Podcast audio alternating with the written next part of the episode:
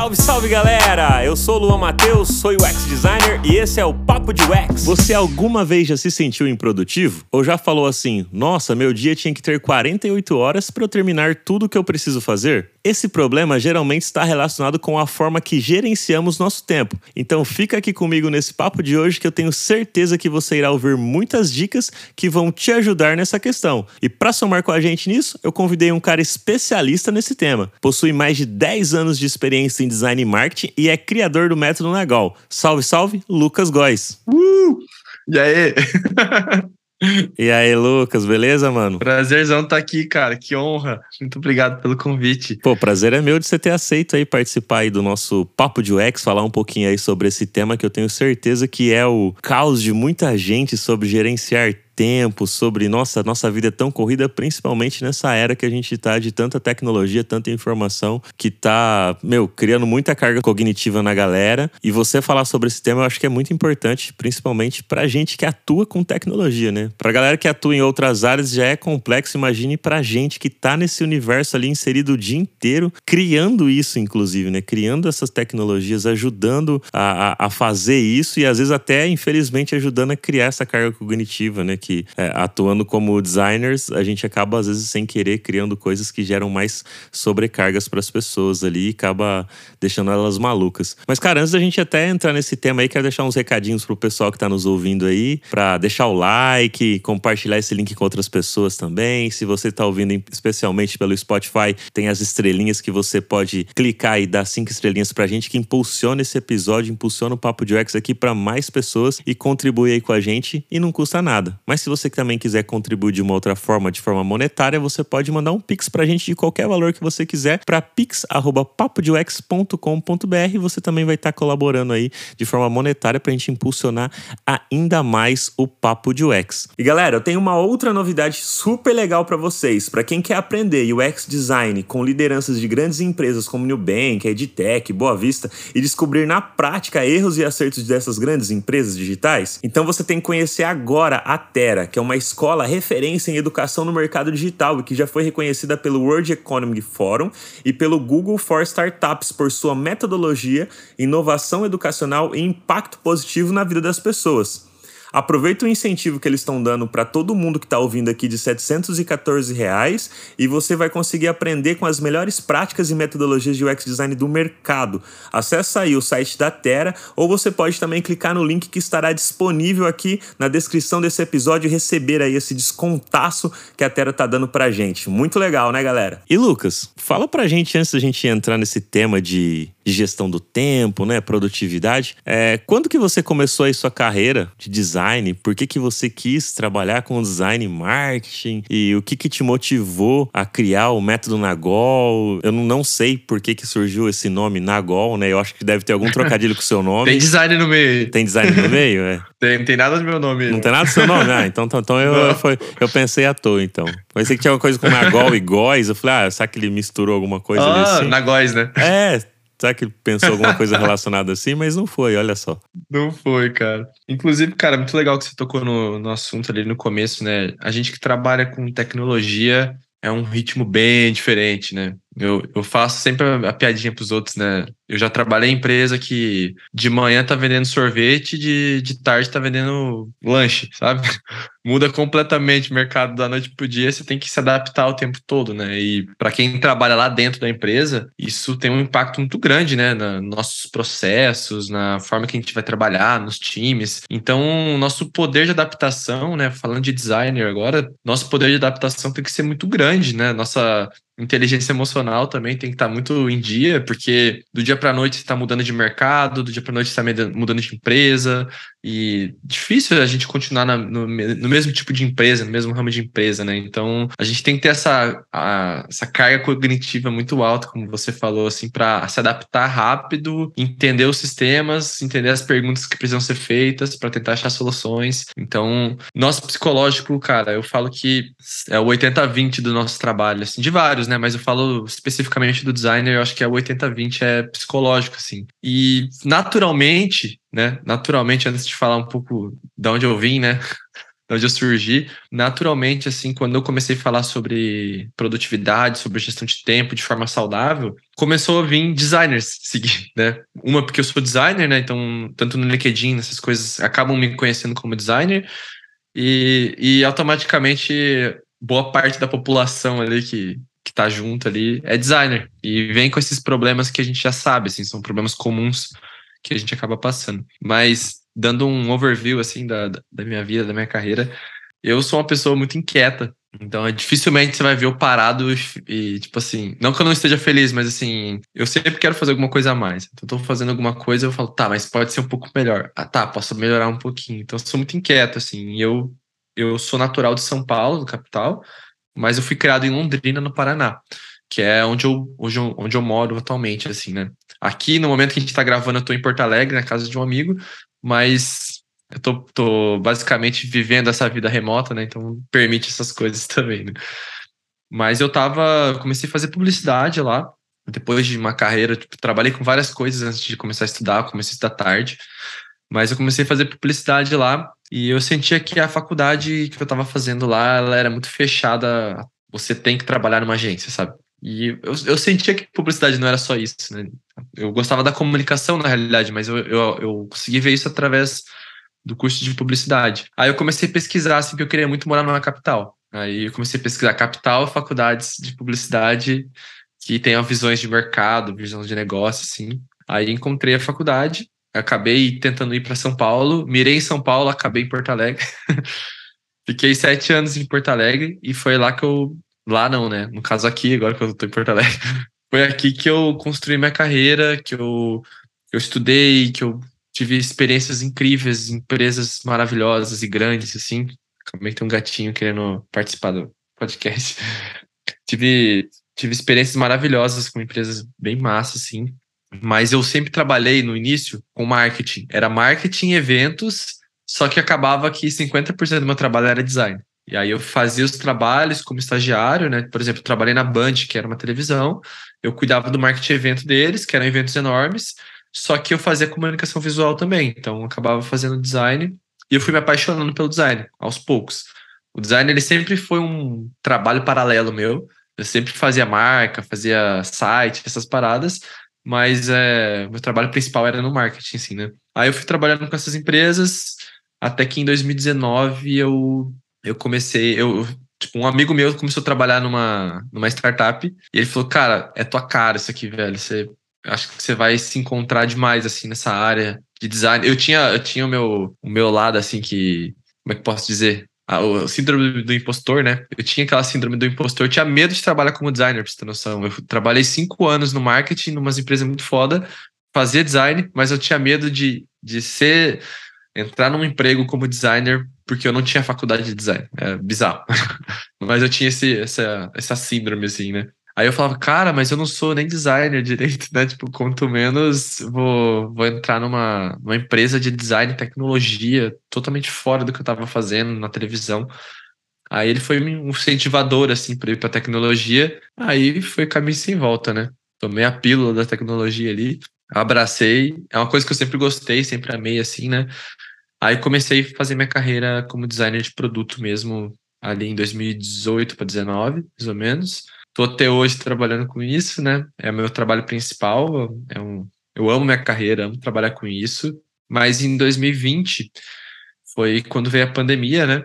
Eu fiquei em casa, como eu disse, eu sou inquieto, né? E, e aí você tranca o Lucas, não pode jogar bola, não pode caminhar, não pode fazer nada, velho. Nossa, aí minha cabeça foi para foi a milhão, né? Tentando fazer alguma coisa extra, porque, meu Deus, é surtar ali. Aí eu comecei a compartilhar coisas no LinkedIn, aleatoriamente, assim, sobre carreira, sobre minha visão de algumas coisas. Eu, eu gosto de escrever, assim, né? E quando foi que chegou a pandemia, foi quando eu de fato criei o método Nagol, que daí foi em 2020, ali em fevereiro. Eu tava construindo o método Nagol, assim, no, no final de 2019 até 2020 ali na pandemia. Mas aí foi todo um processo de design, de tentar encontrar o que eu queria fazer, de tentar ver o que, que eu poderia oferecer para as pessoas, Aí o Nagol também, né? Tipo, o nome Nagol ele veio por causa de uma, de uma. É um esporte de uma tribo, né? Que na realidade é um ritual de uma tribo. E é, uma, é um ritual de transformação para homens, né? Que eles falam, tipo, para os meninos se tornarem homens. é, várias tribos têm esses tipos de rituais, assim, é bem normal. E aí tem uma tribo de melanésios que fica próximo à Austrália, que tem o Nagol. O Nagol, pra você noção, ele é precursor do bang jump. Ele é um bang jump feito à mão. Do it yourself, sabe? Então era a tribo, assim, que fazia... eles montam a torre de madeira, o, a corda é um cipó, pra você ter noção, e aí eles saltam. O esporte é esse, eles saltam, eles têm que, tipo, eles têm uns blackzinhos ali, né? São, são todos pretos de. Tem 10% da população é preto de cabelo loiro. É o único lugar no mundo que tem preto loiro é, natural, assim, muito foda, cara. Oh, é muito foda, assim mesmo. Eu fiquei impactado com aquilo. E aí eles têm que, entre aspas, varrer o chão. Ou seja, tipo, você tem que literalmente quase bater a cabeça na, no chão quando você pula. E aí eles têm que varrer o chão com o cabelo, que tem toda essa questão ritualística deles ali, né? E me chamou a atenção, porque assim, no fundo eu não sabia exatamente o que eu queria ensinar, mas eu queria de fato transformar a vida de alguém com as coisas que eu sabia, assim. Né? Então, para mim, na Gol foi o, o símbolo, a simbologia de transformação. Então, método na Gol é método de transformação. Do que? Aí eu fui me descobrindo também o que, que eu poderia oferecer melhor. E aí foi, foi, foi rolando, porque eu comecei a ver que, que o pessoal estava sofrendo muito de trabalho em casa, é, muita gente estava acostumada a trabalhar na empresa e tudo mais. E naturalmente eu fui começando a dar dicas de organização, dicas de planejamento, dicas de produtividade. Aí foi funcionando assim, e eu comecei a ver que o negócio estava ficando mais sério assim. Quando eu, quando eu vi, começou a tomar uma, uma, um porte assim que eu não esperava. E hoje, cara, hoje tá assim, tá, tá crescendo absurdamente agora assim, questão de projetos, muitos projetos vindo assim, mas sempre com o mesmo viés ainda, transformar as pessoas é, deixar a vida delas mais leve, que elas possam equilibrar a vida profissional e pessoal delas sem deixar de lado o lazer, sabe? Sem deixar de lado as coisas que importam pra gente também. E que a semana não seja um fardo, né? Eu gosto de falar que o final de semana não seja um descanso por um fardo que você vai ter na segunda-feira, e sim que eu ame fazer as coisas que eu faço segunda e final de semana eu, recarrego minhas energias, basicamente. Pô, que história da hora, cara. E, e eu fiquei curioso aí. Você falou que é de. É, é uma tribo indígena que tem essa cultura de que tem esse ritual na Go aí. É. E, e hoje você pode visitar para ver, tipo, o ritual acontece num período específico do ano, que é o período que o cipó fica mais elástico, né, para ele não, não, quebrar.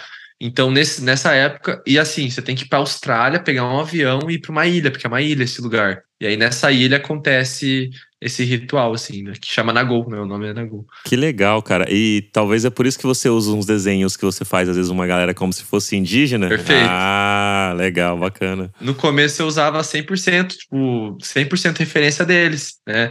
Eles eram era tipo a cor da terra, né? Que ele é meio laranjadinho, meio, meio amarelo, assim. Aí eu fazia os desenhozinhos, né? Como eu tinha tempo, né? Tava na pandemia, eu ficava desenhando todos os posts que eu fazia, né? Hoje já não tem mais aquele tempo, mas, mas surgiu daí. O, os personagens ali que eu tinha surgiram da, dos melaneses mesmo. Pô, muito bom, cara. Que legal, que história da hora. E, e, e, entender agora o conceito por trás faz mais sentido ainda de ver toda a parada que você fez. Você tem toda uma identidade ali. Você usou toda da, da sua Sei, expertise cara. do marketing para tratar com isso, né? E, e, isso é bacana, né? E como o designer também usou aí suas, suas habilidades. E, cara, como que você define uma pessoa quando ela é produtiva? Até mesmo para você, né? Como é que você trata esse conceito de produtividade e principalmente para quem trabalha com tecnologia e design como a gente, né? E por que, eu tô te perguntando isso? Porque talvez para você ser produtivo, vou trazer um exemplo hipotético aqui, é você num dia conseguir, sei lá, terminar 10 telas, prototipar 10 telas que você tava precisava fazer naquele dia e você conseguiu fazer as 10 telas. Isso é ser produtivo? É, às vezes, só que para outra pessoa que às vezes tem menos habilidade, ela só consegue fazer 5. E, e como é que você mede essa produtividade, né? Qual que é o critério, né? É, esse número de telas, né? Como é que a gente define isso, produtividade? Porque cada pessoa, cada empresa, cada área vai ter ali um, um número, alguma coisa. É assim mesmo aleatório? Como é que a gente pode definir isso até para não gerar na gente aquelas, aquele sintoma de, pô, eu não tô sendo produtivo. Será que a gente, você não está sendo produtivo mesmo ou tá colocando um número muito acima da sua capacidade, né? Uhum. É, então a minha pergunta é mais para isso, pra galera entender, você como especialista nesse tema aí, eu acho que pode ajudar, me ajudar também, ajudar todo mundo que tá nos ouvindo aí sobre, uhum. sobre essa questão. Olha, eu vou, eu vou te confortar que a tua pergunta já foi uma resposta. Você acabou de responder perguntando para mim, assim, porque realmente não tem um critério né? As pessoas, acho que o maior erro é você ver a produtividade como entrega, quantidade, sabe? Eu vejo a produtividade como se fosse um martelo, ela é uma ferramenta. Então, por exemplo, você quer ter o quadro na tua parede. Existem duas formas, ou três, ou cinco formas. Você pode colar, você pode pegar uma chave de fenda e bater no prego, ou eu posso te mostrar um martelo falar: olha só, com o martelo você dá uma batida, duas ali, você já colocou, sabe? Então, produtividade é uma ferramenta para te ajudar a ser mais eficiente. Ponto, assim, sabe? Produtividade ferramenta. Agora, o que eu tento esclarecer para as pessoas é que a gente não tem que buscar ser produtivo, buscar a produtividade, a quantidade de telas que a gente vai fazer. A gente tem que buscar o resultado que a gente quer, saca? Porque ser produtivo é uma, é uma linha tênue, igual você falou, assim. Tem dia que tem dia que você está bem, tem dia que você está mal, e às vezes eu entrego 10 telas, você entrega 5. Mas isso não diz que eu sou melhor que você. Talvez as suas 5 telas são muito melhores que a minha, entendeu? Então é muito o critério que você vai usar para ser produtivo. Então, produtivo para você é quantidade ou qualidade? O que, que vai te deixar feliz aí, saca? Então, eu, por exemplo, eu sou da qualidade. Eu viso a qualidade. O método que eu ensino é essencialismo. O essencialismo é fazer menos, mas com mais resultado, do que você fazer mais com menos resultado. Porque se você fizer menos com mais resultado, você tem mais qualidade e, mais importante, você tem mais tempo. Mais tempo para você estudar. Digamos, está trabalhando remoto, né? É uma coisa muito comum é, sobrar tempo ali no teu trabalho. O designer às vezes está fazendo uma parada e sobra ele duas horas no teu dia. Pô, é um ótimo momento para você fazer um planejamento de carreira, para você aprender uma coisa nova e trazer para o time, um estudo novo, sabe? Então você pode usar a hora do teu trabalho para você evoluir você também, sabe? Então eu, eu, eu entendo dessa maneira, saca? Então eu vejo a produtividade como uma ferramenta para o nosso bem, só que a gente tem que usar para ter qualidade, sabe? Para ter qualidade de vida. Eu não vou usar produtividade igual eu fazia antigamente. Tipo, eu falo por mim, tá? Porque eu sou, eu sou, igual eu falo, eu sou organizado porque eu sou esquecido. eu tenho a necessidade de ser organizado, entendeu? E eu sou produtivo, só que eu tenho que tomar cuidado, porque antigamente eu fazia, eu tinha muito essa pegada de produtividade para fazer mais, né? Vou ser mais eficiente, que assim eu consigo entregar mais coisas. Aí o que eu fazia? Eu, eu tive um pensamento uma época que eu falava assim: eu quero, eu quero ficar sem trabalhar na sexta. Eu quero trabalhar pra caramba até na quinta, mas sexta, sábado e domingo eu não quero trabalhar. Aí eu fiz todo uma, um planejamento eficiente para isso acontecer. E funcionou, porque eu, eu tive o foco para colocar tudo em prática. Só que acontecia, chegava na quarta-feira, sobrava três horas do meu dia, eu jogava o trabalho da quinta para tentar adiantar mais ainda e ficar mais livre. Só que que isso aconteceu na prática? Eu enfiei mais trabalho para fazer. Eu trabalhei muito mais horas. Eu comecei a trabalhar na sexta também. Eu trabalhava todo dia. E aí, no fim, né, o que acontece? Nossa cabeça vai pro, vai pro saco, né, no final das contas. Então, é muito do método Nagol fala sobre produtividade e eficiência, mas para você utilizar isso como ferramenta, só que é uma coisa que eu alerto muito, sabe? É você ter o seu lazer, você ter o seu momento, cara, você tá aqui, Luan, você tá trabalhando, a gente gravou, você tem teu trabalho para fazer ali, mas no teu planejamento tem as suas coisas também? Ou só tem co as coisas do teu trabalho, né? Ok, o Nagô é um trabalho meu, né, que vai fazer bem para as pessoas. Eu tenho o meu emprego, né, que queira ou não, você está trabalhando para uma pessoa, está trocando seu tempo por dinheiro.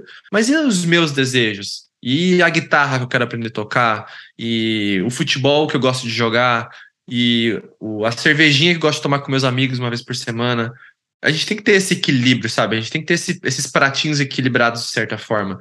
E é para isso que serve o planejamento. O planejamento ele serve para você colocar a tua vida no meio dela e não só o seu trabalho. A gente só planeja o trabalho, a gente planeja a gente. Aí no fim a gente faz tudo pros outros e não faz nada pra gente, sabe? Cara, isso que você falou de se organizar, quando eu comecei o Papo de UX aqui, inclusive, eu gravava, cara, não tinha data certa para gravar, não tinha horário certo para gravar. Cara, era uma loucura, não tinha planejamento nenhum. Uhum. Fui gravando, fui gravando, eu falei, cara, tá errado, porque é como você falou, eu me sentia muito cansado, sabe? Eu me sentia mais cansado e parece que não tava dando tanto prazer como é hoje, que tá mais organizado. Sobrecarga, né? É, hoje eu tô mais adiantado eu, tipo, eu tenho episódios, e a gente tá gravando hoje aqui, eu tenho episódios que já estão agendados para serem publicados para dois meses para frente, cara. Então, assim, é, eu consegui fazer isso de, ah, depois de anos, né? Eu tô ah, desde 2020 gravando episódios, mas no começo era uma loucura, né? Era parecer que, tipo, eu gravava hoje para lançar semana que vem, assim e tal. E eu falava, nossa, cara, assim não tá funcionando, não, não tá legal, sabe? E hoje é como você falou, realmente, hoje eu parece que eu invisto menos tempo nisso, me sobra mais tempo para fazer outras coisas que eu gosto também para mim, sabe? Principalmente igual você falou, pô, às vezes dá uma relaxada mesmo, sabe? E eu acredito que é muito bom fazer esse planejamento, porque pra gente que trabalha remoto, que tem essa, essa questão aí dentro dessa área de tecnologia que a gente tá, ter esse, esse privilégio, de certa forma, assim, pra gente poder atuar assim. Um exemplo, eu trabalho no meu quarto, no meu quarto tem minha cama. Pô, e às vezes você tá cansado, às vezes você tá trabalhando, tipo, te sobrou aqueles minutinhos, às vezes você quer, tipo, pô, mano, queria tirar uma soneca tal. É, mas às vezes tirar a soneca pode atrapalhar. Então você só levanta, dá uma espreguiçada, toma uma água, vai no banheiro tal. Mas essa vontade, às vezes, de procrastinar, né? Eu acho que é, é, é muito grande, né? Tipo, te tenta muito, né? É muito, é muito fácil. É muito fácil. E, você já teve exemplos de pessoas que você pegou para dar mentoria relacionado com isso, assim, que tem essa dificuldade, cara, dessa questão da procrastinação, principalmente pra gente que trabalha remoto e, e, tá diferente hoje. Quando a gente ia pro escritório, ficava sempre alguém nos olhando que a gente tá trabalhando. E agora não tem alguém olhando. de responsabilidade. É, agora a gente não tem alguém olhando o tempo todo pra gente. Será que a galera, às vezes, acabou caindo numa armadilha, assim, que às vezes você conseguiu ajudar de alguma forma, cara, assim, tipo, relacionado com isso? Todas as pessoas que eu mentoro têm esse problema. Olha aí. Não é nem segredo, cara. Todas as pessoas têm esse problema. Inclusive, eu tenho esse desafio. Todo mundo tem esse desafio, é normal. E existem várias soluções, né? Eu falei brincando aqui a palavra senso de responsabilidade. Essa é a palavra, né? Quando a gente está no, no nosso trabalho, a gente tem senso de responsabilidade porque tem uma pessoa lá que a gente deve alguma satisfação e de entrega, né? Por isso que é tão difícil fazer algo pra gente. É tão difícil, é, sei lá, treinar um novo instrumento, porque você não tem um objetivo, você não deve nada para ninguém, né? E é por esse motivo que as pessoas contratam um personal trainer. Senso de responsabilidade. O, o Du, que tá aqui, que, é, que mora aqui na casa, ele falou: Cara, se eu não tiver um personal, eu não treino. Porque eu, agora eu fico pensando, pô, o cara veio é, longe para vir aqui me treinar, não vou falhar, sabe? Não vou falhar, senso de responsabilidade. Então, o que você precisa aprender a fazer para não procrastinar é você criar o seu senso de responsabilidade. É você ter o, é, ser o seu próprio chefe, de certa forma, né? Uma das maneiras de fazer isso é você colocar limitações no seu tempo. Então, por exemplo, é muito normal, tá? Você tem uma tarefa que tem um, tem um, tem um meme que é ótimo, né? Que, é, que é assim: fiquei 30 dias adiando uma tarefa que quando eu fui fazer, ela, ela, eu fiz ela em 30 minutos. Então, assim, eu fiquei, eu fiquei 30 dias e 30 minutos sofrendo por algo que podia ter só sofrido 30 minutos, sabe? Uma coisa muito, muito óbvia, todo mundo já passou por isso, né? Então, às vezes a gente tem dois motivos, né, da procrastinação acontecer. Uma delas é o desconhecido, você não entende muito bem o que você tem para fazer naquela tarefa, por isso você adia ela e vai fazer o quê? Algo que você sabe o que tem que fazer. Por exemplo, é fácil pegar um e-mail e, e ler, né? Então, às vezes, você deixa de fazer uma tarefa e faz outra pelo senso de produtividade. Para falar, tô fazendo alguma coisa. Só que essa coisa não vai resolver o teu problema de verdade. E é por isso que a gente tem o um senso de improdutividade no final do dia, muitas vezes. A gente faz um monte de coisa, acaba o dia e fala, nossa, parece que eu não fiz nada hoje. Parece que meu dia não rendeu. Mas eu fiz tanta coisa, mas não rendeu. Por que, que não rendeu? Vamos fingir que a tarefa é um dinheiro, tá? Vamos dizer que uma tarefa vale um real, a outra vale 10, a outra vale 50. Não adianta nada de fazer 30 tarefas de um real, e o que importava mesmo era aquela uma tarefa de 50 reais, entendeu? Então você tem que começar a entender o valor das suas tarefas para você mensurar o que realmente vale a pena. E aí, quando você pegar aquela tarefa de 50 reais que parece grande você procrastina, tenta quebrar ela e procurar as tarefas que você pode começar agora. Que é isso que dá o, o negócio do tipo, comecei, sabe? Comecei a fazer a tarefa, agora vai, assim. Então, esse, esse é um ponto que ajuda muito você a começar a fazer uma tarefa. Aí tem um outro ponto sobre procrastinação,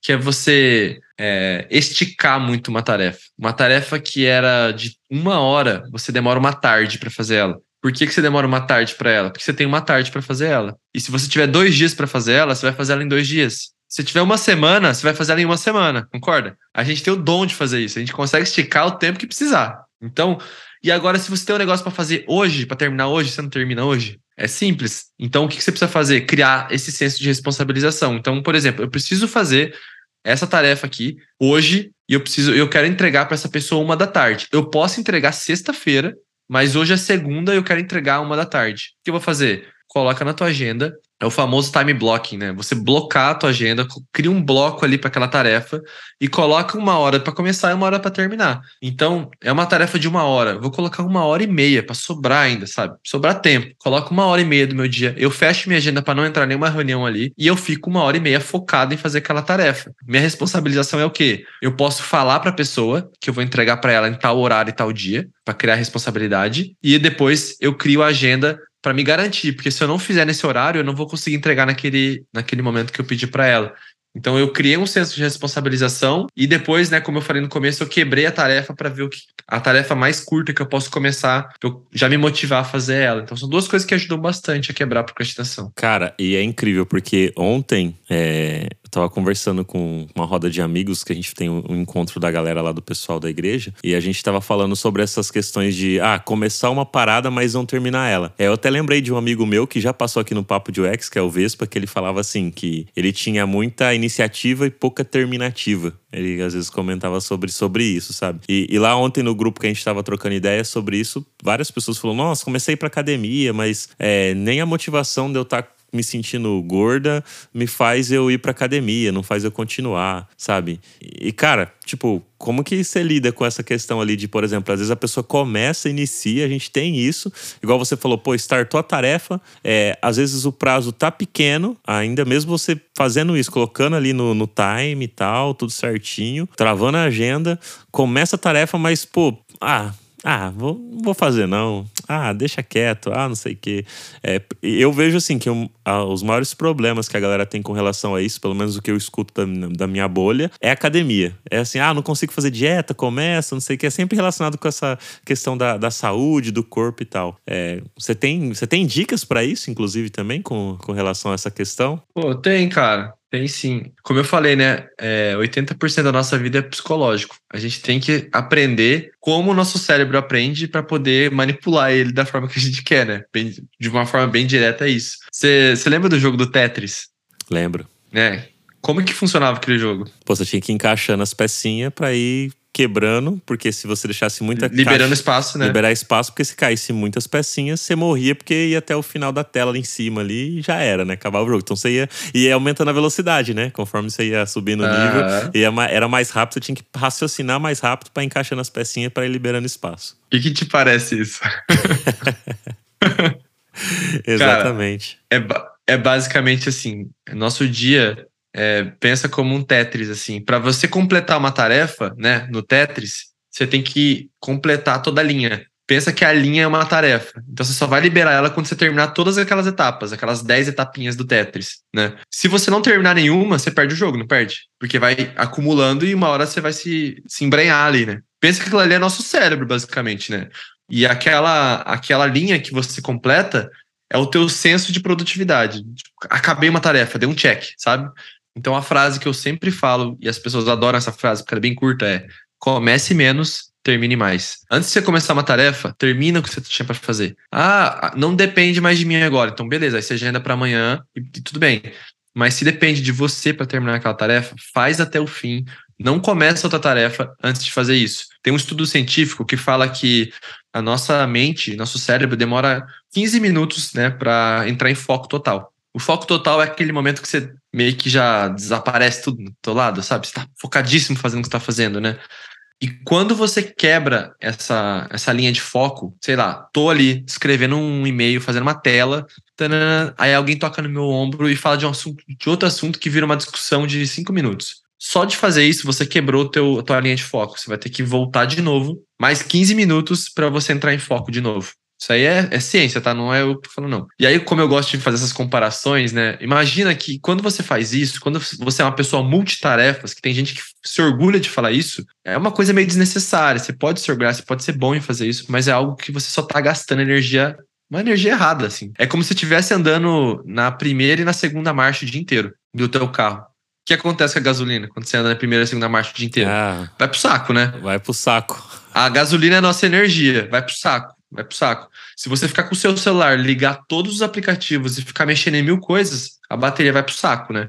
É a mesma coisa, por quê? Porque quando você está trocando de tarefas, fazendo várias coisas ao mesmo tempo, o teu cérebro ele tem que entrar naquele contexto e ele vai demorar 15 minutos para ele entrar no, no flow. E o flow é o quê? É a quinta marcha. É a hora que vai embora, você tá na estrada, sabe?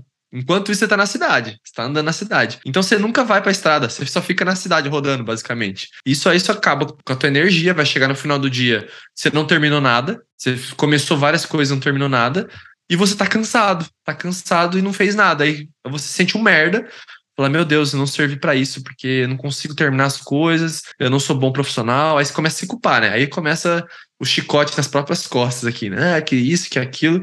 Mas na realidade, cara, é, é muito mais simples. É por isso que na metodologia que eu ensino, tem um método que eu chamo que é método PF, prato feito. Eu, eu boto comida em tudo, é, é de mim isso aí.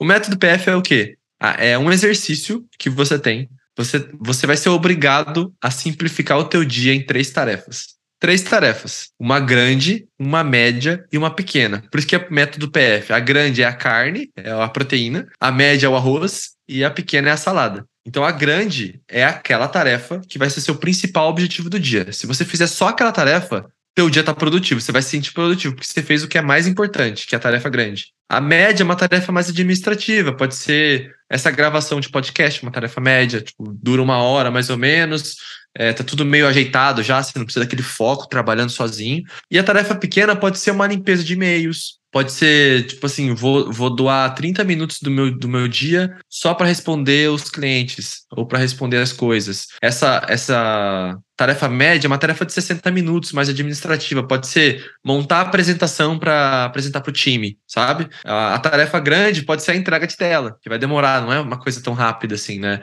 Então aí você já tem o que é mais importante para você no teu dia. E fica muito mais fácil você focar naquelas tarefas. Porque assim, fazer uma tela, né, fazer um protótipo, demora demora e são várias tarefinhas ali dentro, né? É, pô, você sabe como que é. Tem todo o processo de colocar no design system, buscar, procurar referência, discutir com o time alguma coisa. Tem um monte de tarefinha naquela tarefa grande. Então não é uma tarefa, são várias. Mas ela tá dentro de uma grande tarefa, um grande objetivo. Então quando você consegue montar o teu prato, o teu PF, olha, de verdade, Pode me cobrar, vai ali, ó, arroba método na Gol. Pode me cobrar se não der certo, cara. Não tem como, velho. Não tem como. É absurdo a diferença do teu dia quando você consegue ter esse essencialismo das tarefas. Pô, cara, muito da hora. Eu já tinha visto, inclusive, essas postagens que você fez aí. E de vez em quando eu vejo nos stories você colocando lá, pô, vou pegar a carne agora para fazer. Tá até no tua agenda, assim, tem até o, o emojizinho da carnezinha que você coloca. Ah, lá, eu ponho, mesmo, eu ponho é, mesmo. Muito, muito legal, cara. então você tinha me perguntado também sobre os hábitos de saúde também, né? Porque, na realidade, é uma pergunta mais sobre hábitos no geral, né? Mas aqui normalmente pega muito nas pessoas nessa questão de, de hábitos de saúde. Aí eu já vou indicar um livro, assim, que tudo que eu tô falando agora vem desse livro, tá? Não, não é o Lucas sab, é, sabedor de nada. Eu tô pegando uma teoria que já funciona, já tá validada, que é o Hábitos Atômicos, é do escritor do James Clear.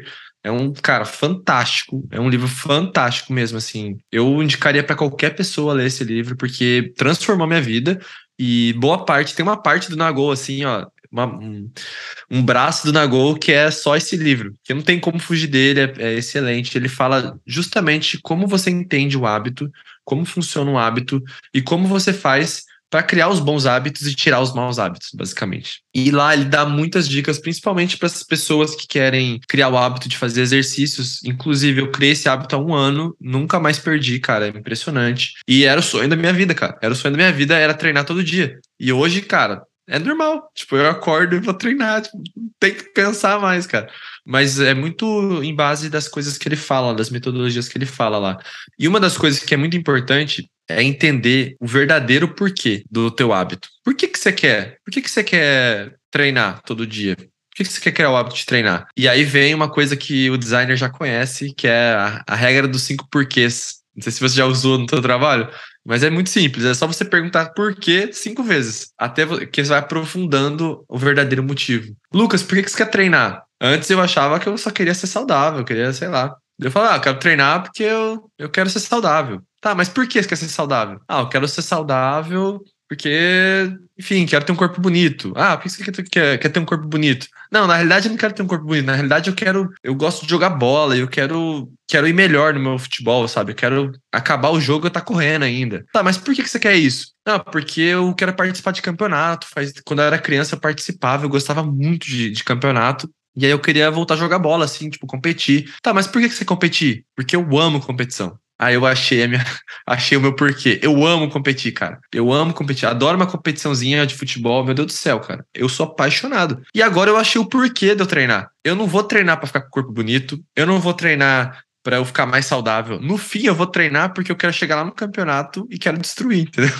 Basicamente é isso. Esse é o meu porquê. E funciona. Porque agora eu chego assim, na terça, tá frio, tá chovendo. Eu falo, cara, que merda. Mas eu vou, porque se eu for todo dia, eu vou chegar lá no sábado e vai dar eu, sabe? Vai dar eu naquele jogo. Então eu fico com minha, o meu psicológico fica pensando isso, por mais que não vai ser aquele treino que vai fazer diferença, mas é aquele mínimo todos os dias, né? Então, entender o verdadeiro porquê do teu hábito é o primeiro ponto, assim, entender por que você quer ir na academia, sabe? De verdade. E o segundo ponto que ele fala lá é você conseguir quebrar o teu hábito em uma ação de dois minutos. Porque a ação de dois minutos faz você não precisar pensar para fazer alguma coisa. E o hábito no início, você não precisa focar na qualidade, você tem que focar na quantidade. Aqui sim, tem que focar na quantidade, na repetição, aliás. Independente se você vai fazer uma hora ou se vai fazer um minuto, o importante é você fazer todos os dias. Então, quando você está fazendo academia no começo, o importante é você fazer o mínimo todos os dias. O que é o mínimo para você? Pode ser só colocar roupa no começo. Depois você pode evoluir para colocar roupa e ir na academia. Você já fez uma caminhada, só de ir na academia você fez a caminhada. Mas você vai chegar na academia você não vai deixar de fazer. Você vai na academia, entendeu?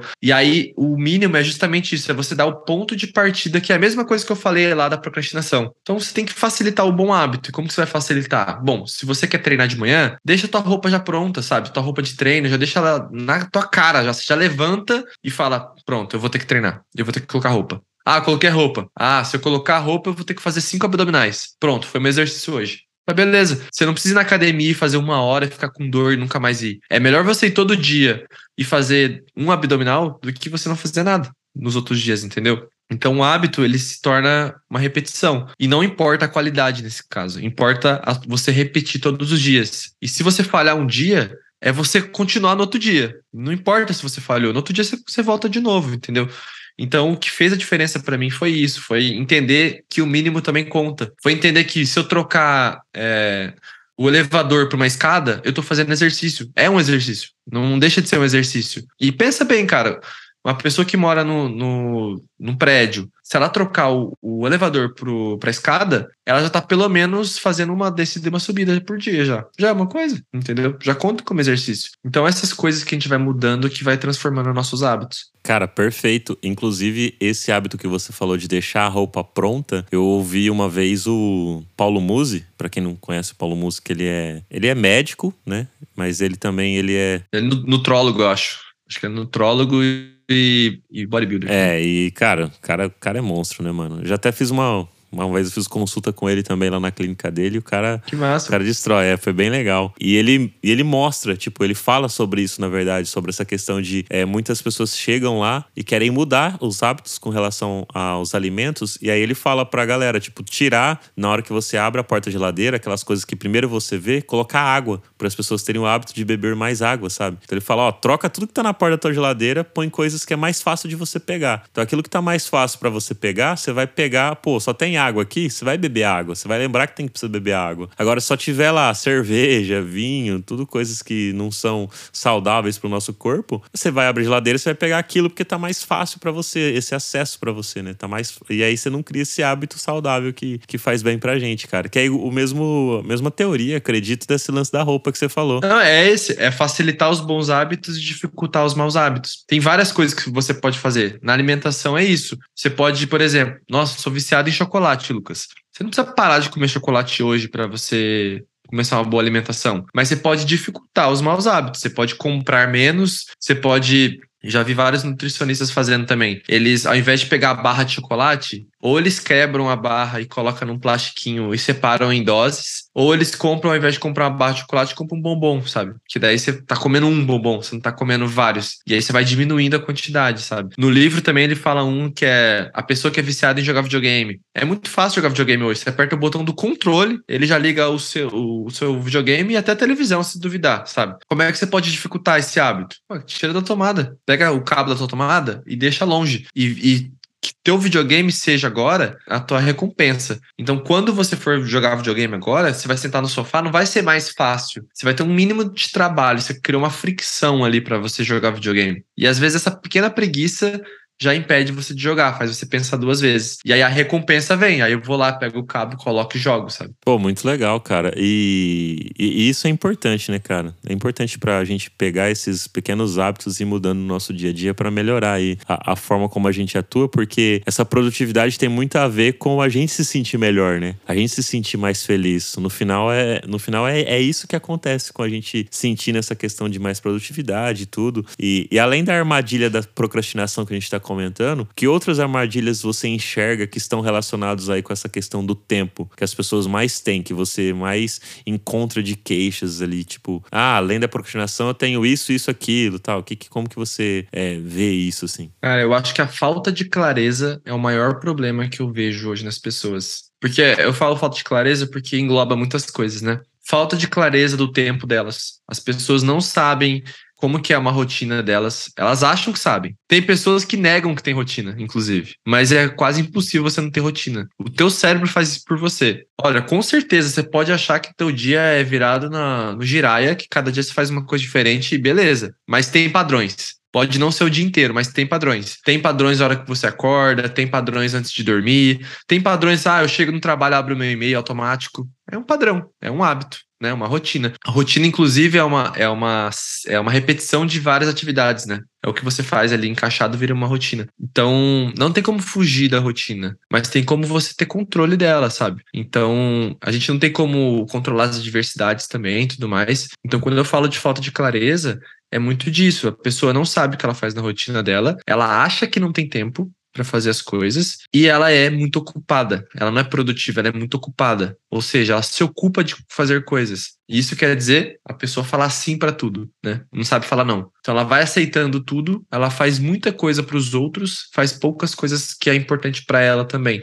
Então, quando eu falo dessa parada, tudo no fim é gestão de tempo, né? É você aprender a gerir melhor o seu tempo, você olhar o teu calendário, usar a tua agenda como se fosse o teu estoque de tempo que nada é isso na realidade, né? Você já coloca teus compromissos, suas reuniões ali, mas começa a colocar o bloco das suas tarefas também. Bloca para você fazer suas tarefas, bloca para você fazer suas coisas, o teu barzinho com teus amigos, o teu futebol com teus amigos, seja lá o que você gosta de fazer, a tua leitura, o, você tá no teu calendário, cria o um senso de responsabilidade, você cria um roteiro para tua vida, sabe? E quando a gente fala de fazer um planejamento também, acho que é importante falar que você não deve planejar a tua vida 100%. Eu não faço isso, ninguém faz isso. Eu só tô falando para você ter clareza das coisas que você faz sempre, que é rotina. Não tem como fugir. Ah, eu tenho uma daily todos os dias 10 da manhã. Eu tenho uma, uma planning toda segunda-feira. Eu tenho uma retro toda sexta-feira. Não tem como fugir, tá? Tá ali. Então é aprender a controlar, negociar a reunião. Isso é o maior problema também. Toda segunda-feira eu olho todas as reuniões que eu tenho e, e avalio elas. Primeiro, é pra eu estar tá lá? Se é pra eu estar tá lá, beleza. Se não é, eu já negocio para tirar. Às vezes pode ser uma ata, eu posso pegar uma ata daquela reunião, um e-mail. Eu negocio, não tem, não tem problema com isso. Você tem que ter argumentos para você falar que não pode participar, sabe? Eu não, eu não vou participar lá porque eu tenho que uma, uma atividade importante pro meu time. Pronto. Já é um argumento, sabe? Então eu sempre faço isso. É, eu vejo se uma reunião tá muito longa. Eu questiono por que ela tá tão longa. Pô, é preciso de uma hora mesmo para fazer isso? Será que a gente não consegue em 20, em 30, né? O que, que eu tô fazendo? Tô negociando tempo com as pessoas primeiro. É a primeira coisa que eu faço no planejamento de semana. Aí eu negocio o tempo, enxugo o máximo que dá das, dos meus compromissos. Aí depois eu vejo quais são os meus objetivos para minha semana, né? Ah, aqui no meu time, meu objetivo essa semana que eu vou pôr na planning vai ser essas tasks aqui que eu quero terminar elas. Eu já bloco meu tempo na minha agenda. Por quê? para nenhuma reunião entrar ali no meio, para garantir que eu vou conseguir fazer aquela tarefa. E se eu recusar aquela atividade, eu sei porque eu estou recusando, sabe? Então acho que a clareza resolve todos esses problemas, percebeu? Porque a clareza você consegue ver teu tempo, e aí depois a negociação do teu tempo, e depois planejamento. Cara, incrível. E isso aí que você falou sobre a questão da clareza, você já até foi falando como fazer isso, como chegar nessa clareza, né? Que é perguntando, que é falando com as pessoas, né? É. Como é que eu entendo que faz sentido ou não eu estar nessa reunião? Como é que eu entendo qual tarefa eu tenho para fazer? Se às vezes o meu gestor me trouxe 10 tarefas, como é que eu entendo qual dessas tarefas ou quais dessas tarefas é prioridade, qual dela é mais prioridade, por que é mais prioridade, né? É, como você falou ali, a palavra comunicação. Me comunicar com as pessoas para entender, para ter clareza, porque muitas das vezes as pessoas não vão chegar para a gente de forma clara. A gente precisa entender isso para poder definir a forma como a gente vai atuar, né? E não às vezes sair atuando e no meio do caminho descobrir o que está acontecendo, e sim fazer de fato esse planejamento, essa estratégia antes para depois executar. Pelo menos é disso que eu resumo é, essa sua fala final, assim. É, perfeito. E tem uma coisa, cara, é, quando eu trabalhava na Involves, que é a empresa que eu trabalhei no passado, é, o pessoal tá de prova. Logo que eu cheguei lá, eu olhei minha agenda para ver os compromissos fixos que a gente já tinha com o time, com o time de produto e com o time de design, né? Cara, eu fui ver e no caso do, da Involves, eles usavam o Google Agenda. E aí no Google Agenda, eu juro para você, cara, eu tinha, eu acho que um dia no máximo. Se fosse somar todas as horas quebradinhas, eu tinha um dia para trabalhar. Pra eu pegar e fazer. Um dia, cara. Dos cinco, eu tinha um dia, no máximo. Não dava nem oito horas livres. Eu acho que eu tinha umas sete ou seis horas livres para trabalhar. Era só reunião o dia inteiro, cara. Aí eu, cara, foi assim, uma semana de trabalho. Eu cheguei no meu chefe, tirei um print para ele e falei, ó, mostrei todo o range ali, falei, ó, eu tenho esse tempo para trabalhar, ele tá quebrado ainda em sessões de 30 minutos, 40 minutos. Eu não vou conseguir entregar nada com qualidade desse jeito. Eu posso posso dar um jeito nisso? Ele falou, pode, cara, por favor. Se você conseguir, passa pro time fazer também. Eu falei, demorou. Cara, juro pra você, uma semana eu fiz uma limpa na minha agenda. Uma limpa, assim, ó. Cara, tinha tanta coisa que eu não precisava estar. Tá? Mas tanta, mas tanta. Tanta coisa que eu falava assim: Ô Luan, eu preciso estar aqui. Daí ele fala: Não, cara, de boa, assim, se precisar eu te chamo. Ah, perfeito, cara, perfeito. Aqui, ó, Mãozinha dadas aqui, ó. Outro cara fala assim: é, chegava às vezes com o PM e falava assim: Cara, você consegue tocar essa reunião? Preciso, preciso fazer um estudo aqui e tal, não sei o que. Dele, não, meu, fica tranquilo, eu vou falar só com o cliente, depois eu te passo uma, uma ata ali, te mando um áudio, fica tranquilo. Cara, era, era simples, era só ter perguntado. Ninguém foi lá e fez o trabalho de perguntar, sabe? Porque tava, achava que tinha que estar tá lá, entendeu? Então, só de fazer isso, eu já tirei várias reuniões e teve várias também que eu questionava o time. Falei, galera, oh, a gente tá fazendo. Tinha dois times que estavam se desmembrando, né? E as reuniões demoravam uma hora e meia para fazer uma reunião simples, cara. Às vezes uma dele demorava quase uma hora. Falei, oh, gente, vamos quebrar essa. Vamos quebrar essa, isso aqui, vamos fazer em menos pessoas, ou vamos ser mais rápido, trazer em texto, sei lá. Eu comecei a questionar a galera, sabe, nas retro. Nas retro eu falo, galera, a gente leva muito tempo para as reuniões, vamos, vamos ser mais, mais ágil e tal. Eu fui meio chato assim no começo, mas tinha que ser. Mas o pessoal falava, meu, realmente, cara, eu também acho. Acho que a gente pode ser mais rápido nisso e tudo mais. E aí as reuniões começaram a ficar mais rápidas também. Então eu comecei a enxugar algumas reuniões e outras reuniões eu realmente saí delas, assim, simplesmente saí delas. E, cara, qualquer coisa me chama se precisar, eu tô aqui, mas eu preciso terminar meus trabalhos, senão eu não vou evoluir no produto, aí vão me cobrar, sabe? É, as famosas reuniões que poderiam ser e-mails, né? Muito louco isso aí, cara. Isso aí, tipo, não é um, um privilégio, né? Ou, um problema exclusivo da empresa aí que você passou, mas pelo contrário, acho que várias empresas estão passando por esse tipo de situação. É, é, é normal, cara. É Muito normal. Louco. É que nessa específica eu fiz, eu fiz logo que eu entrei, né? Por isso que eu lembrei. Sim. Logo que eu entrei, eu já, já passei o facão ali. Já. É boa, boa. Não, e é uma boa dica aí para todo mundo que tá trampando fazer esses questionamentos e usar da comunicação ali a, a seu favor para conseguir melhorar essa questão do tempo ali. E, cara, que outros sinais, assim, de alerta você consegue identificar ali que as pessoas estão passando, que o problema está na gestão do tempo? Sabe? Que a pessoa não tá conseguindo gerir o tempo de fato, assim, que você enxerga e as pessoas às vezes não estão conseguindo enxergar. Além de tudo isso que você já falou, de todas essas dicas, que outros sinais você consegue ver, assim, falar, pô, é a gestão do tempo ali, não é outro problema. Porque tem problemas que realmente acontecem, que são imprevistos, que não tem, que são fatores externos e não tem como a gente controlar, né? De repente, a gente tá, vou dar um exemplo, a gente tá andando com o nosso carro e o nosso carro, mesmo a gente tendo feito revisão, ele quebra. Uhum. E, pô, a gente fez revisão, tudo, a gente foi, foi atrás atrás e de repente aconteceu um imprevisto ali de quebrar e acontece. Ou a ponte caiu e porque choveu e choveu, a gente não controla a chuva, não estava marcando que não ia chover e choveu, quebrou a ponte, não dá para passar, é um imprevisto. São fatores externos. Pontual, né? É, coisas pontual. Uhum. Mas existem outros sinais que a gente sabe que é relacionado com a gente e que é relacionado com gestão de tempo. Quais são esses outros sinais que a pessoa às vezes tá fazendo, não tá enxergando, e você pode falar e ela pode enxergar e falar, putz, é isso mesmo que tá acontecendo comigo e tal. Vou olhar mais para essa questão do tempo e gerir melhor ali é, o que eu vou fazer dentro do tempo que eu tenho. Tem coisas que eu vou falar, não vou falar que é, mas que pode ser, né? Mas independente disso, assim, eu sempre acho importante a pessoa estar tá com uma, uma pessoa profissional de, de terapia, de psicologia também, para cuidar da mente dela, sabe? Porque eu acho que isso é importante, isso é uma coisa que eu, Lucas, não consigo entregar, sabe? A pessoa tem que cuidar da cabecinha dela antes de qualquer coisa. Porque às vezes ela tá muito mal ali e não é por gestão de tempo, Luan. Às vezes é porque ela não queria estar tá ali. Vezes ela tá fazendo algo que ela não gostaria de fazer sabe? E talvez na, na, no psicólogo, na terapia, você consegue encaixar melhor seus pensamentos e compreender que realmente não era para você estar ali, não era essa carreira que você buscava, não era esse tipo de trabalho que você esperava. E tá beleza. Mas aí, de novo, clareza, né? Clareza. E aí acho que ter uma pessoa profissional de psicologia ajuda muito nesse sentido, assim. Mas, tecnicamente, algumas coisas podem ser, sim, né? Falta de, de gestão de tempo, assim. Por exemplo, se você. O teu corpo fala, tá? o teu corpo fala mais que qualquer coisa. Então, quem nunca teve um burnout, acho que algumas pessoas já, já tiveram, eu já tive, tá? O corpo fala, velho. O corpo fala, você começa a ficar doente toda hora, você começa a ficar estressado o tempo todo, e aí o estresse vira doença, sabe? Você começa. Meu, é complicado, assim. Eu tive, eu tive em 2016, acho, 16 ou 17. Eu tive um burnout, cara, e eu tive herpes zoster, que é uma doença que dá em idoso, só pra você noção pegou todo o músculo do meu peito e das minhas costas, assim. Eu trabalhava igual um louco, tipo assim, eu era fodido, assim, não ganhava nada, trabalhava muito, assim. E minha cabeça tava zoada, assim. Só que eu ia, ia, ia, ia, o corpo falando, eu ficando doente, doente, eu achando que era o tempo, que era o clima, era nada, era minha cabeça hum, ferrada, né?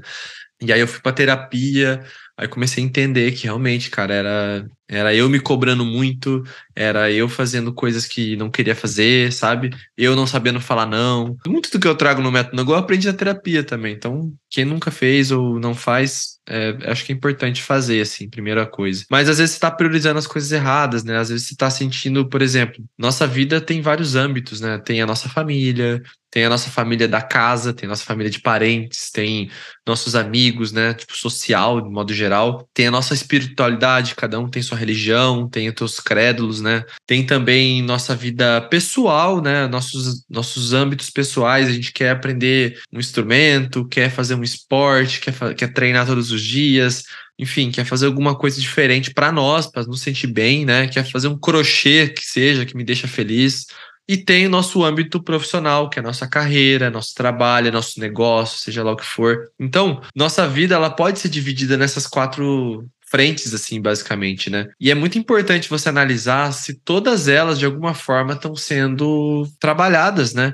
Não, não da mesma intensidade, porque não tem como você ser intenso em tudo, é impossível. Vai ter momentos que eu vou estar muito intenso na minha carreira, vou fazer 10 cursos em dois meses e fazer um monte de coisa, mas o meu social vai ficar de lado. Mas se você tiver consciência que você está fazendo isso temporariamente para um viés, para um objetivo, Tá, ó, beleza, tá show. Eu tô, por exemplo, tô lançando o curso do Método Nagô agora. Minha cabeça tá aqui só. O resto tá tudo meio segundo plano. Mas eu sei que é só esse período, depois eu volto, entendeu? Então, é, é interessante ter essa visão de consciência e ver se tá tudo tá tudo bem para você nessas coisas. Se você perceber, por exemplo, que, pô, tô trabalhando, minha carreira tá legal, tô evoluindo, mas eu não tô feliz. Aí quando eu vejo, faz dois meses que eu não vejo meus amigos. Você acha que é legal isso? Você acha que você vai ser feliz assim? Não vai. E daqui a pouco o teu corpo vai falar por isso, entendeu? Então, tem que saber dosar essas coisas e a gestão de tempo te ajuda nisso, a olhar esses quatro âmbitos e colocar dentro teu, da tua agenda colocar dentro do teu dia a dia.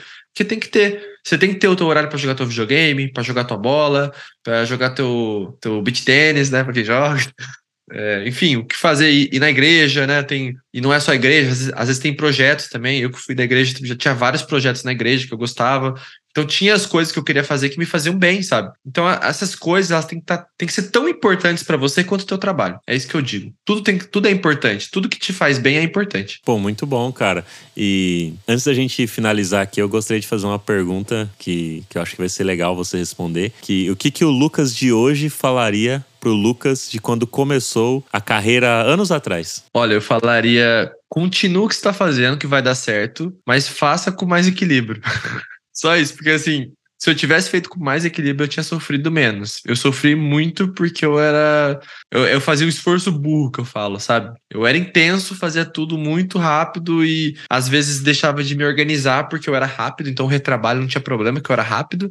Mas era um esforço burro que gastava muita energia e eu podia ter usado com mais inteligência. Então eu falaria para continuar o que ele tá fazendo, porque uma coisa que eu faço bem, que eu gosto, é de me conectar com as pessoas. Então eu falaria para ele, cara, continua tratando todo mundo bem, se conectando com as pessoas de verdade, não por interesse, sabe? Por simplesmente conexão e aprendizado. Continue fazendo trocas com essas pessoas, mas tente equilibrar mais, né? Eu sou uma pessoa muito intensa, então eu tenho que cuidar, eu tenho que sempre tá me reportando se eu não estou muito intensamente uma área e deixando outras de lado, porque é, é muito fácil acontecer para mim. Então eu falo, eu não falo como um mestre que perfeito, Deus, nem, nem próximo disso, cara. Eu só tenho as ferramentas, eu sei usar elas, entendeu? Então eu uso elas para manter o equilíbrio na minha vida, porque minha vida pode ser um caos se eu não tiver controle. Cara, valeu demais, Lucas, aí pelo papo. Eu tenho certeza que a galera que está nos ouvindo aqui também curtiu. E deixa agora suas redes sociais, link pro curso aí, pro método Nagol. É, pessoal, como é que faz para ter mentoria com você sobre isso, sobre essa questão de gestão de, do tempo, é, como é que funciona, onde te acha aí. Fica à vontade para divulgar o que você quiser, cara. Bom, primeiramente, obrigado por esse tempo, por esse espaço para falar um pouco disso, que eu acho que é um assunto tão importante, cara cara. Eu queria, é, sei lá, eu queria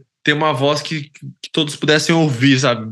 Porque é um assunto que mudou tanto a minha vida, cara, e muda a vida de tantas pessoas que eu vejo de perto, que eu falo com muito, muito amor essas coisas mesmo. Eu fico sempre emocionado quando eu falo disso, porque eu, eu realmente me emociono quando eu vejo a vida das pessoas um pouco melhor, assim. Então, para me seguir, né, é, a forma mais fácil de me encontrar, você pode escrever em qualquer lugar da, no Google, no Instagram, escreve Método Nagol, Nagol é com GH, é, N-A-G-H-O-L, método Nagol. É, métodonagol.com.br, você me encontra em tudo, porque lá tem, logo que você entrar, já vai ter um, um lugarzinho para você colocar teu e-mail e já ficar por dentro de tudo que acontece. Tem aulas gratuitas toda terça-feira no YouTube, então você pode ver toda terça-feira uma aula gratuita de produtividade e gestão de tempo. Cara, uma hora de graça ali, toda semana para pessoal. Pessoa que assiste ao vivo ainda ganha e-book ainda do presente. Tem Instagram, tem o um podcast que é o Nagocast, que você encontra em qualquer lugar também. Me encontra no LinkedIn. Enfim, entra no site, que o site é o centro de tudo. E ali você encontra todo o universo que, que você pode me encontrar. Cara, muito bom. Valeu aí mais uma vez. Obrigado mesmo por ter participado aqui do Papo de UX. E eu tenho certeza que a conversa que nós tivemos hoje aqui vai ajudar muita gente, porque isso, cara, eu acho que é uma das, das, das, questões mais complexas, assim, que não deveria, porque pelas dicas que você deu, são hábitos simples que a gente deveria estar tá fazendo, mas que não faz. Eu acho que por conta de todo essa, esse caos que a gente vive hoje de informação, tecnologia e tudo mais, faz com que a gente não preste atenção nesses pontos, mas você falando aqui, trazendo essas questões aí, eu acho que vai fazer com que todo mundo que está nos ouvindo reflita sobre esses pontos e comece a colocar em prática algumas questões. E para quem tem mais dificuldade ali, que precisa de um, de um gestor, né, de trazer esse senso de responsabilidade, igual você comentou nesse episódio, vai lá, é, começa a participar aí do método Nagol, né, contrata aí suas mentorias para ajudar a acelerar esse processo. Cara, valeu demais e valeu todo mundo que está nos ouvindo aqui também nesse episódio. Lembrando que a gente está com o e-book gratuito sobre as 10 heurísticas de Nielsen, que pode ser baixado lá, deixando apenas o seu e-mail. É só clicar no link da bio que está lá no nosso Instagram ou clicar no link aqui da descrição desse episódio. E também deixa o seu like aí, né? Compartilhe com as pessoas pelas redes sociais. Pode me marcar lá, marcar o Lucas também no LinkedIn, no Instagram. Fique à vontade para divulgar em grupo de WhatsApp, Telegram, o que você quiser aí, que eu acho que é bacana esse assunto sobre, sobre gestão do tempo aí, sobre produtividade, que vai ajudar outras pessoas sobre isso. E para quem quiser também me assistir, além de me ouvir, pode ir lá também no YouTube colocar Semiose Podcast, que é um outro podcast que eu faço aí com o David Art, que tem várias pessoas legais lá que a gente tá trocando ideia e a gente acaba falando de diversos assuntos, não só sobre trabalho, mas, cara, sobre tudo, sobre a vida. E é, eu acho que tá sendo muito legal fazer esse projeto também lá com o David. Então, cola lá no YouTube, coloca Semiose Podcast, você vai encontrar lá também, além de me ouvir, você vai me ver por lá também. E muito obrigado, valeu. Para quem quiser indicar pessoas para estarem participando aqui do Papo de UX, pode me mandar lá no LinkedIn, Instagram, mandar e-mail para mim. Fique à vontade aí para indicar pessoas e temas que você gostaria de estar ouvindo por aqui no Papo de UX. É isso aí, valeu e até o próximo episódio.